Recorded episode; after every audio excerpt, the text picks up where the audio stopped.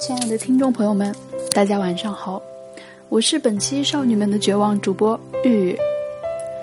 呃，由于这个时长以及技术原因呢，所以少女们的绝望希望能够在周一到周五的常规时间里面呢，由轩轩和日日一人来主主持一期，给大家听一个十分钟左右的小节目、小栏目。然后，如果周末有特约嘉宾的话呢，我们将恢复对话的形式，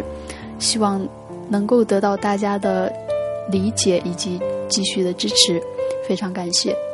那么。上一期呢，轩轩讲述了奥斯卡遗珠李冰冰的《云水谣》这一部获得让她获得百花影后的这样一部经典的电影作品。在片中呢，她与徐若瑄其实是可以算作双女主的。那么非常巧合的是，在她的零九年这一部获得金马影后的风电影《风声》当中呢，也是与周迅两个两位女主角可以说可以叫做两位女主角。搭配演绎出了非常完美的这个演技，以及推动了剧情的发展，也为我们的后来，为我们后来这些观众以及喜爱他们的人留下了许多津津乐道的一些题材以及过往。那么今天为什么想讲《风声》呢？是因为。其实回顾李冰冰的许多电影作品啊，我们可以看到，你很难说出她的代表作。如果除了这一部的话，是什么？比如说现在像她的主演的一个《我愿意》，然后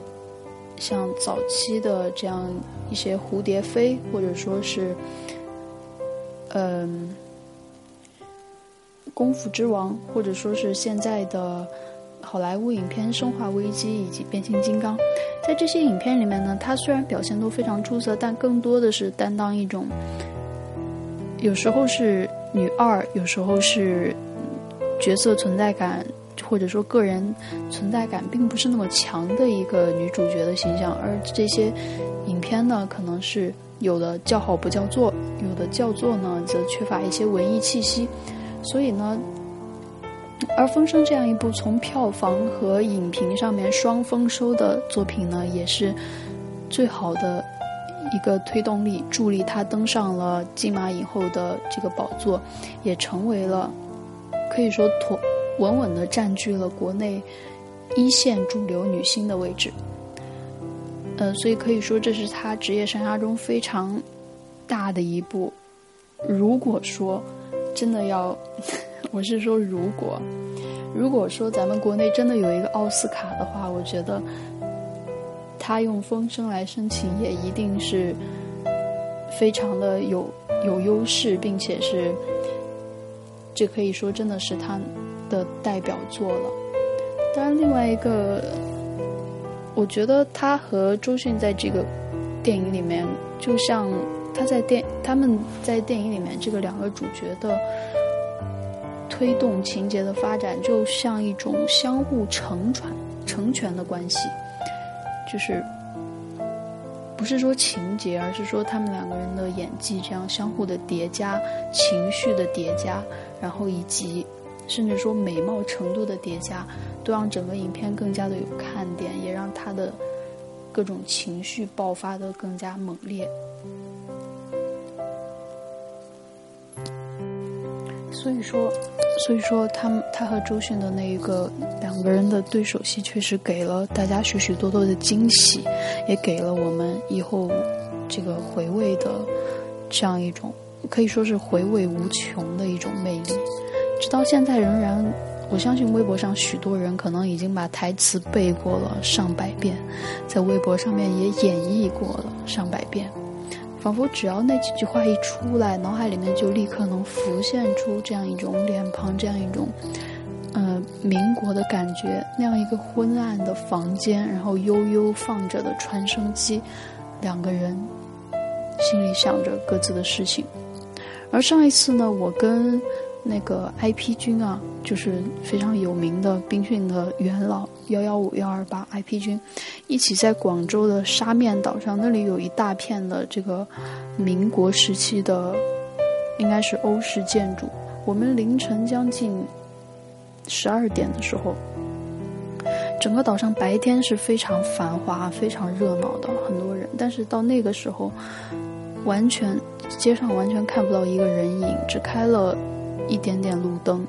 然后非常高大的榕树，特别古老的这样石质专制的房子，走在那里就真的好像一下子回到了李宁玉和顾小梦他们那个时候。虽然地点不对，时间也不对。但真的就仿佛能看到，从那些透出昏黄灯光的窗户里，能够看到他们两个人下班的背影。我觉得，这样一种感觉让我们当时走在路上，莫名其妙的会有一种感动。你和电影里面的人物会有一种，会突然有一种心灵相通的感觉，就很想看到玉姐披着风衣，慢慢走在路上的背影。所以呢，像那天，像现在，菊菊菊啊，自从上次在去过沙面之后呢，一直到现在，也还在发他拍摄的微电影截图。确实，那个地方很能让人沉进去，一下子就回想起了风声的那些情节。而我个人最喜欢的风声的一幕呢，是李宁玉回忆起。他在写信的时候回忆起他跟刘林宗，当时刘林宗站在舞台上，然后他在台下穿着军装，就不是那么正式，也比也比当时也比他们进球装的时候应该要显得年轻。其实有点像美貌版的王金替。然后呢，刘林宗站在台上。他说：“你为何？啊，不是，台词是，在那散着金粉的眼眸之下，为何用那金色的眸子看着我？然后镜头切到李宁玉，带着满满都是笑意的，沉浸在从背景射来的光里面，他好像浑身在发着光一样，非常的温暖，非常的。”就是你梦中的那种妻子的形象，或者说你梦中那样一种又御姐又温暖的形象，笑着看着舞台上的那个人，我觉得那一刻我完全真的被他征服了，被他吸引了。是怎样才能够在这样一个人身上既保持着一个成熟女人的全部的风韵？又保留着少女的天真，还保留着一种冷静和睿智，但是他又沉浸在爱情当中的那种幸福。我觉得这一幕就短短的可能不到两秒，给我的震撼力可能比后面的这些逼供啊这个还要大。对，还有一幕就是他最后颤抖着抽烟的那一幕，我觉得是真的。他说他不会抽烟，那我觉得，呃，看出来也是不会。但是可能正是因为他不会，所以极度紧张、痛苦的那种情况下，他的烟完全没有一口是吸进去了，而是全部都吐出来。他只是抽烟，只是用来掩饰他的这个极度的悲伤和控制自己的情绪。我觉得这两幕是我个人来说特别特别喜欢，也一遍一遍的在重复着看的。至于他们的对手戏呢，他跟周迅那一场经典的对手戏呢，可能已经是堪称经典，被载入影史，然后也被非常多的高人和各位呃粉丝们扒过无数遍了。这里我也就不班门弄斧。然后我想说一下《风声》这部电影里面的几个小，就是小彩蛋吧。之前。呃，轩轩也说过，我都不知道。他说那个一开头被巴妞咬，被巴妞咬的那个人嘛，然后咬掉胸部的那个人，他是在呃电视剧版的《风声》里面饰演李宁玉。那个电视剧版的，我稍微看过一些剧照，也确实是两个很漂亮的女孩子。但是他们身上，我感觉是没有这样一种相爱的力量在里面的。就只是可能是在乱世当中相互疼惜、相互支撑的这样一种感觉。然后那个就是李宁玉下去被武田逼供的那一场戏里面，那个穿着和服的日本女孩子就为他开电梯门啊，然后说请进的那个女孩子呢，就是《爱情公寓》里面的邓家佳。然后，呃，大家肯定都知道刘林宗就是《还珠格格》里面的萧剑，所以说。因为黄晓明之前也演过萧剑嘛，就两代萧剑在这里竟然聚首了。然后还有影片一开头的段宏毅，然后当然那个三爷是其实是一个非常有名的老戏骨吴刚。然后还有影片最开头那个就是一脸震惊的老爷子朱旭，朱旭老爷子其实也是。嗯，非常著名的话剧演员以及这个老戏骨，然后呢，还有那个瘸子，应该是叫，就是在里面收盘子的那个瘸子，嗯，是叫倪大红，就是在《大明王朝》里面，不不知道大家有没有看过我非常喜欢的一个电视剧《大明王朝》里面饰演严嵩。然后还有对那个汪伪政府，就是在里面有一段是，呃，政府官员应该是在最开头里面的那个一个人是著名的导演张一白，也是在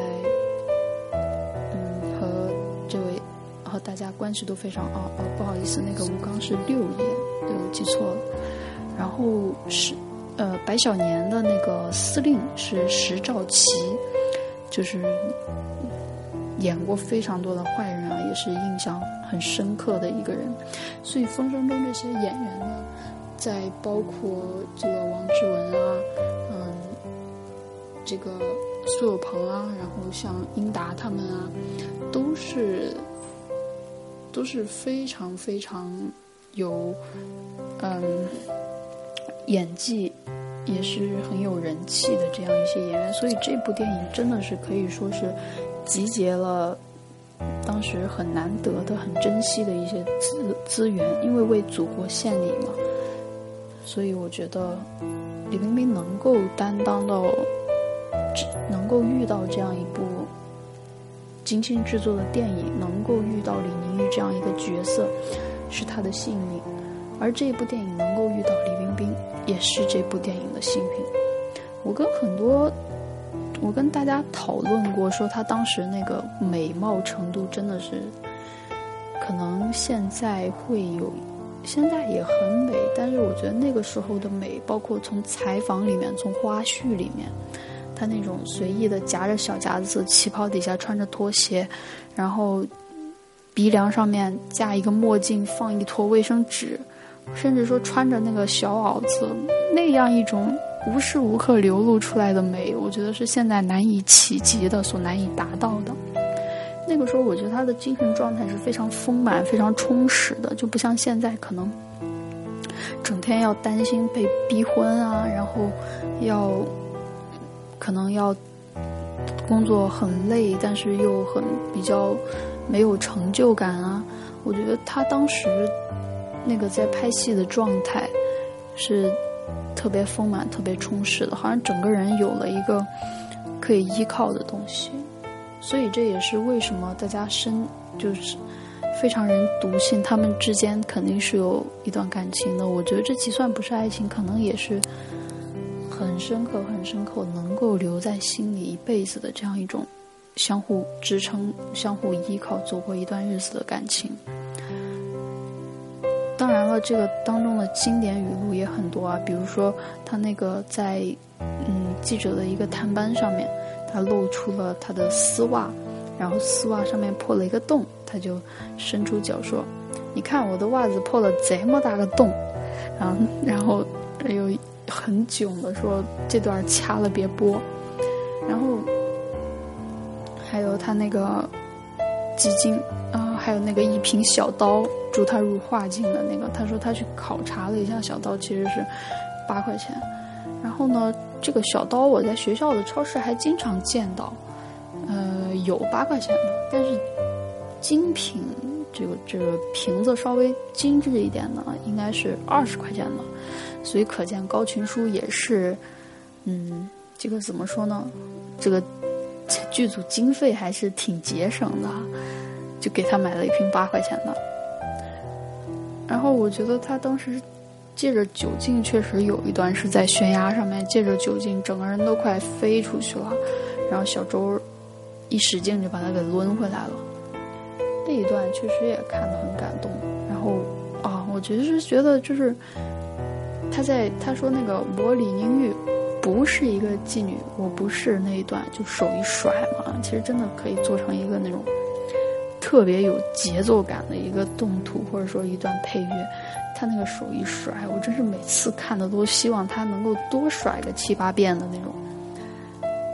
然后还有一个很大的惊喜就是黄晓明吧，很多人直到看完电影都没有发现这个日本人是黄晓明演的，因为他以前那些很，他那些带有个人特色的。浮夸的闹太套风格，在这部电影里面其实都不见了。他真的就很像一个这样一个呃日本军官，然后付出了很大的努力。所以我觉得整个这一部电影在除了它的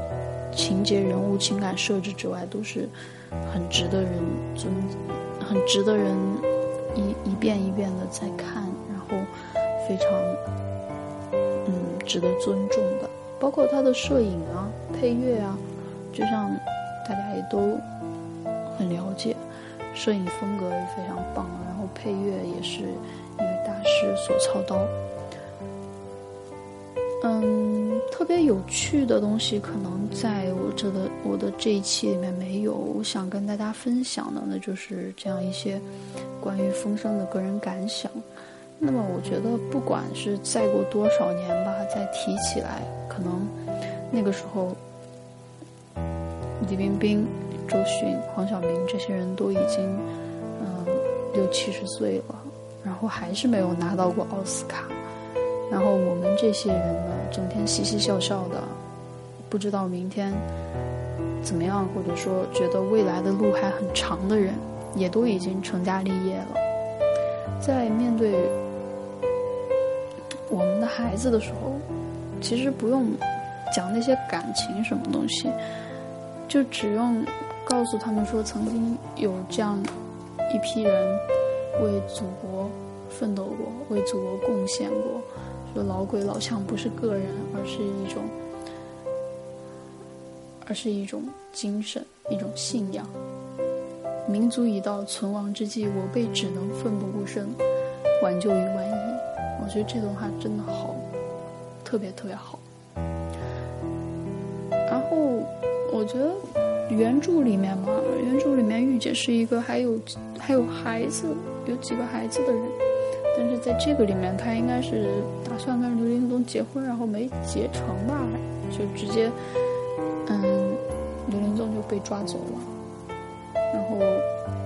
原著里面呢，也对他们几个人。进行了较大的改变，也对他们几个人以后的生活都做出了比较详尽的描述。然后我觉得玉姐在这里面真的就是一种，她满足了我对民国女人的所有想象：旗袍，然后温柔，然后就是非常的，她会用一种姐姐一样那种包容的眼神去看你。但是又特别的独立和自信，宾夕法尼亚大学的高材生嘛，所以我觉得看到他的时候，真的有一种，我很理解顾小萌为什么会被这样一个人所征服，我也很理解为什么武田会用这样一种摧毁他自尊的方式来检验他。就是我我不知道这不是开玩笑，但我真的好像就在玉姐身上看到了一朵白莲花的气节，就是我我李宁玉就是易店科的一朵白莲花，我走的高贵，走的坦荡，走的贵气。嗯，反正我是这样看出来了。啊，我真的好喜欢他风声里那件卡其色的风衣啊，哎，好喜欢那个发型啊。就总之，零九年的一切一切我都非常的喜欢。虽然现在也很好，就是，但是好像缺乏了那个时候的一种，嗯，不知道为什么，我每次看到他，觉得他有点心里空空的。就是上一次在深圳见到他的时候，他显得特别累，然后在台上也就是偶尔笑一笑，然后其他时间都在放空，就觉得真的是可能为了事业。付出了太多的东西，然后现在自己精神上面比较的比较的累，比较空虚吧。嗯，所以也希望各位听众朋友们能够抓紧青春年少，不要等到四十一岁还没有一个特别明确的嗯等到的这样一个人。其实我觉得这这不是这不是他的问题，这也不是说社会给他的什么压力，而是他可能太真的还是太怕去谈恋爱了，所以呢，我很就又又又心疼他，但是又一点办法都没有，所以还是在这里衷心的祝愿我们的影后，未来的奥斯卡影后李冰冰能够早日找到自己所爱的那样一个人。不管他是谁，不管他跟你的现在的这个差距有多大，或者说不被别人所看好，我觉得只要你能过得开心、过得幸福，我们都会全权的去支持。嗯，今天的节目就到这里吧，可能没有像之前的那样有趣，但是我觉得少女们的绝望就是讲出。主播们自己想对大家说的东西，嗯，就是这样了。